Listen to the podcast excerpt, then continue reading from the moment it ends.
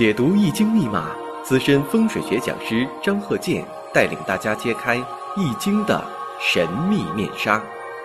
周易新天地，五行解奥秘。请听周易五行。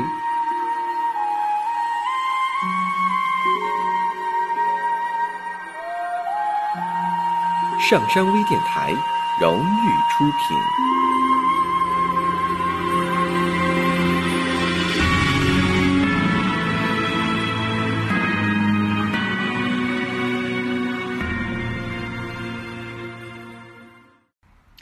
大家好，我是张鹤剑。周易五行，我们这一堂啊，看一个这个例子。这个例子啊，好多人呢都在这个啊探讨，各说各的一些道理。现在就有这种情况啊，有一些所谓的群呐、俱乐部啊，总是谁啊每天啊每个人哪个人那拿出个例子来，然后呢先拿出来让大家探讨一番啊。当然了，这也是互相学习。但是呢，各说各的，最后呢还是学不会。为什么呢？各说各的道理，你不知道听谁的，没有拿出一个正规的结论，缺少一个理论的支持。那下面呢，我们看这个例子啊，壬午、庚戌、丁未、乙巳，一位男士的这个五行拿出来之后呢，首先呢，你必须得有一个思路，否则的话，你这个思维。路线错误，那你没法去考虑这个问题了，判断肯定是错误的。所以很多人总是爱讨论：哎呀，你看重不重啊？这要重格了会怎么样啊？不重格怎么样啊？还重不了格的，天天在这上了打转转。关键什么呢？五行拿出来之后，你要有正确的思维，这样有正确的思维了，你一下就能把这个啊五行啊就看透了。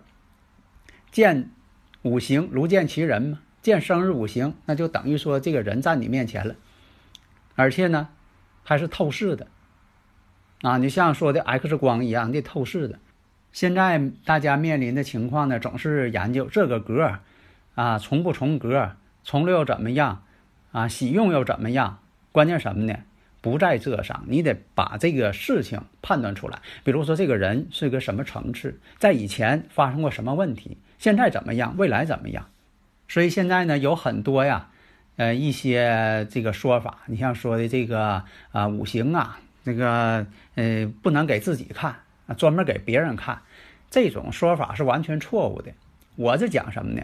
五行一定学的时候先给自己看，这样因为什么呢？你自己深有体会，对你以前发生的事情，你这一呃生或者这半生的一些经历，你都可以自己认证啊，这样你才能够。得到真正的反馈，正确的呃一些反馈情况，你学起来呢才知道哪是正确的，哪是错误的。为什么说现在很多人学起来之后不知道学哪一派了？其实不存在派别，就存在正确与否。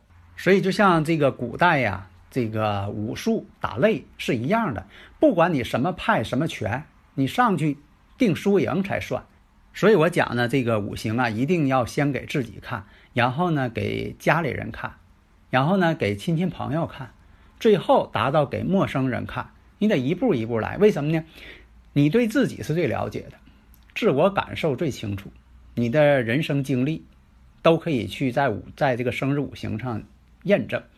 然后呢，家里人，家里人你也是最熟悉的人呢，都在身边，有什么样的走势啊？对这个事业呀。财运呐，婚姻状况啊，与六亲关系呀，健康问题呀，大运重点流年，他们都经历什么了？啊，你身边的人呐，亲戚的人你最清楚。然后呢，给同事啊、朋友啊，同事朋友呢就差了一层了，因为有些事情你不见得都了解，但是呢，你可以从中呢用你掌握的经验进行分析，一定能让对方呢拍案惊奇。最后呢，给陌生人，因为你。根本就不了解对方，也可能现在这种情况呢，你连面都没见过。你像说用微信呐，用电话呀跟你说，你这个人长什么样你都不清楚，而且呢，也可能连语音都听不清。为啥呢？他给你打字，你也不知道这个人到底什么情况，长相啊什么的，呃，各种的数据全没有，只有这个生日五行。所以呢，我们必须本着科学的态度。去研究，这样你才能学出水平来。如果你说的当迷信去讲，那你越学自己越迷信，最后什么五行都学不出来。为什么现在很多人呃这个研究几十年了，还没有达到自己的一个呃理想境界？就有的时候啊走偏了，一会今天听这个派的，明天听那个派的，最后哪个派都不是了。所以再回到呢，就是刚才讲的，能不能给自己预测呀？必须先给自己预测。呃，举个例子啊，就像说啊，街上有个大厨师开个饭店，你说这个他学厨师开饭店，他必须呢自己啊这个琢磨这个菜呢，他先自己尝一下。你自己尝，你才知道我这个菜呀，佐料放的怎么样啊？啊，咸淡怎么样啊？火候怎么样啊？你自己掌握第一手资料吧。假如说你说这个厨师啊。呃，告诉别人了啊，告诉他家人，啊，小声告诉的，说我炒的菜呀，你们谁你们谁都别吃啊，连我都不敢吃啊。如果有人说了这句话了，这个厨师说了这句话了，你就明白了，这个菜呀，做的不健康，啊，不卫生。你看那连他和他家人都不敢吃，啊，净让别人吃去了。所以，同理，如果说有人说的，你学五行啊，别给自己算，净给别人算，那你知道他什么水平了？而且算的时候净说，呃，以后怎么样？啊，在这之前所发生的事情，他又不给认证，那你也知道那怎么回事了。所以我以前经常讲，我说呢，呃，预测的当事人呢，不能强硬的要求对方先验证，但是呢，作为一个预测师来讲，有义务要先认证一下这个人以前的一些事情，呃，过往的一些重大事件，倒不一定说的你全说。也不至于说的说的百分之百对，但是呢，只要说的当事人认为认同，啊，大致差不多少了，这就行了。因为有些事情呢，像那个随便蒙呢，他也蒙不对。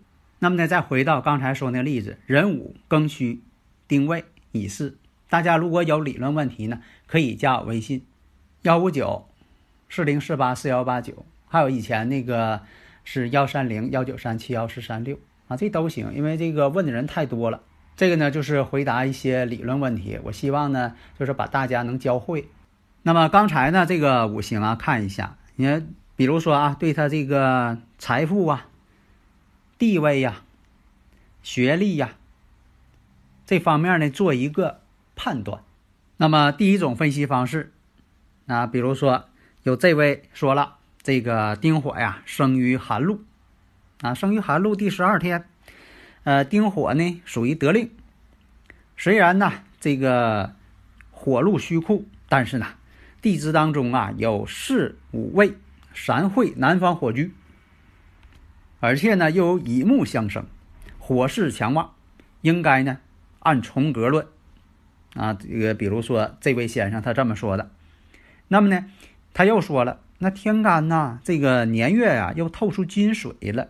所以说又透出金水呢，又不能重旺了。那么这个时候怎么办呢？连他自己都矛盾了。所以说还是用禄任格。这回他格局又上来了。我是坚持什么呢？要以正五行来分析，轻格局，重五行。但是现在很多人，我现在是扭转不过来了。好多人可能受一些书的影响，或者是哪个呃学派的影响，天天跟那琢磨格局。你琢磨格局，能琢磨出什么结论来呀？浪费时间。所以说，这位先生呢，认为呢是这个禄刃格。那要是禄任格呢，那就是以这个财官为用，年月喜用。所以说判断呢，就是说的青少年行的是金水这种大运，那说明呢这是一个名门望族出身。其实，在这里呀，用不着这么啊费尽周折的。五行上你分析，那这火呢是五位，已经是暗中三会火局了。那么呢，这种身旺的情况下，那财官必为喜用。所以说你用不着又是说这个格那个格的了，费那劲呢。有直接判断五行的捷径可走，那非得要绕个弯子。但是呢，另一方，另一位又说了，不同意他的观点。为什么？在这个群里他就是这样啊。呃，各抒己见嘛。那你说他又说了，这个五行啊，生日五行来看，出生日这个丁火呢，虚土当中有根，年上有午火，虚土得令，其实本身也不得令。那么呢，又有四五位呀，三会火局，所以呢，又有这个印相生，这个五行啊，他就说了，那强旺。年月呢，这有啊壬水庚金透出，庚金呢，在这个巳火上啊，属于长生，而且呢，又有这个虚土通根。所以呢，巳火虽然说的被汇走了，被合走了，但是呢，还有这个午火跟虚土之间呢又有半合，正财这个庚金呢就有点显得单薄了，庚金要单薄了呢就没有力量了，去生水去了，又要了一个弯路，而且呢还有人说呢这个燥土呢又不生金，这个不对啊，而且他断定呢这个壬水官星呢没有根基。而且呢，庚金呢，制作结角，制作无火嘛。所以呢，这个禄刃格不对，应该是冲旺。如果要是冲旺，那这个财官呢，都属于忌讳的了，不好的了。所以说呢，穷困之辈，这就是各抒己见呢，七嘴八舌的，公说公有理，婆说婆有理。另一位又说了。都发表意见嘛，说这个二十七岁行这个癸丑运呢是好运，壬水呢得到这个癸水的帮助，调后有力，形成了水火既济。庚金呢，在这个丑这个位置，这为呢这个入库了，但是呢有丑未相冲，这一冲啊又冲出来呃癸水了。现在很多人不都爱这么论吗？这。库喜欢冲啊，是库一冲就把里边的这个财星官星全冲出来了，啊，都有这种理论。那么呢，从这个五行来看，巳酉呢又暗拱有金，成金局，财杀的又得住。啊，他们说的时候，反都是说的全是术语啊，让呃不懂的人呢根本就听不懂他们在说什么。所以呢，这个人呢断定了，这个人说了是个经商者。如果要定为这个禄刃，定为这个禄刃格了，那就不能再旺了。所以说呢，甲寅乙卯运看来呢不太好。这个人呢做生意呀要赔钱了。那么呢，从这个五行上来说呀，这个他的日主呢还是很强旺的。那么财官呢是用神，所以说这份呃这方面来看呢，这个社会地位呢肯定不低，有很高的社会地位。所以我讲这些呀，告诉大家呀，不用走这些弯路。你首先要看这个五行，丁火。首先看日主丁火。虽然说这个是阴差阳错日，在婚姻感情上啊会出现问题，但是呢，从他这个整个的呃自身条件来讲，丁火呢在这个虚土这位置呢临养地，在年上呢午火呢为临官，然后呢制作为官带。然后巳时丁火在巳时呢，为地旺阳刃，而且巳午未三会火局，这证明了他五行很旺相了。那么呢，这个财官呢则为用。从这一点来说呢，他地位呢肯定不低了。你就不用说的再纠结呀，是重旺啊还是禄刃呐？但是你判断的正确呢，有些人是这个人生的轨迹呀，并不是说的固定不变的。那你说出现了这个癸丑与日主形成天克地冲的时候，他会怎么样？那么大局可以定了，这个人呢地位确实挺高的，有贵气，主业呢也确实很丰厚，人呢也比较这个有智商，比较这个聪明的人吧。呃，学习期间呢也确实名列前茅，而且呢有高学历，但是在这个癸丑大运当中。因为什么呢？他也想这个搞第二职业，搞个投资，结果呢，在这个癸丑大运当中经商失败。所以说这个五行什么的有贵气，但他不是商人，不是真正经商的人。甲寅运的时候，在事业上呢，达到了一个程度了，晋升。然后呢，在四十四岁呀，这个乙丑年当中，你看这个。乙丑本来来说呢，这个乙木呢是忌神了，但是呢，相刑之后土旺，土虽然说这种相刑确实他费了很大劲，因为当年呢也要晋升，他是各个方面啊，是拉关系呀，是怎么样啊？哎，这个确实费了很大劲呐，也呃操了不少心，但是呢，终究他晋升上去了。所以说，这种相形呢，有好有坏，也就证明呢，他这个晋升呢是费了很大的心血的。那么，在这个丁卯年的时候，因为这个桃色事件，给他呃影响的有些走下坡路了。到了戊辰年，因为这个花边新闻，最后呢给他影响的身败名裂。最后呢，到了这个己巳年的时候，把他这个大好前途都葬送了。所以你看，这个讲这个过程是很有戏剧性，而不是说的你说他贵气，他永远贵气，他也有这个高低起伏的。那么这个例子呢，是一个境外人士。啊，他的这个呃五行上看，你说他有贵气，他肯定会反驳你。那就那是说的现在啥也不是了。你要说他不好，那人说了，那以那以前可有贵气，啊，可厉害了。所以说你必须把这个阶段性的说出呢，一五一十的讲出来，什么时候好，什么时候不好。所以你不能说的他就是好，因为这个现实当中人呐，山起山落，你得把这个经历呢说出来。这才是我们要得出的一个根本的结果。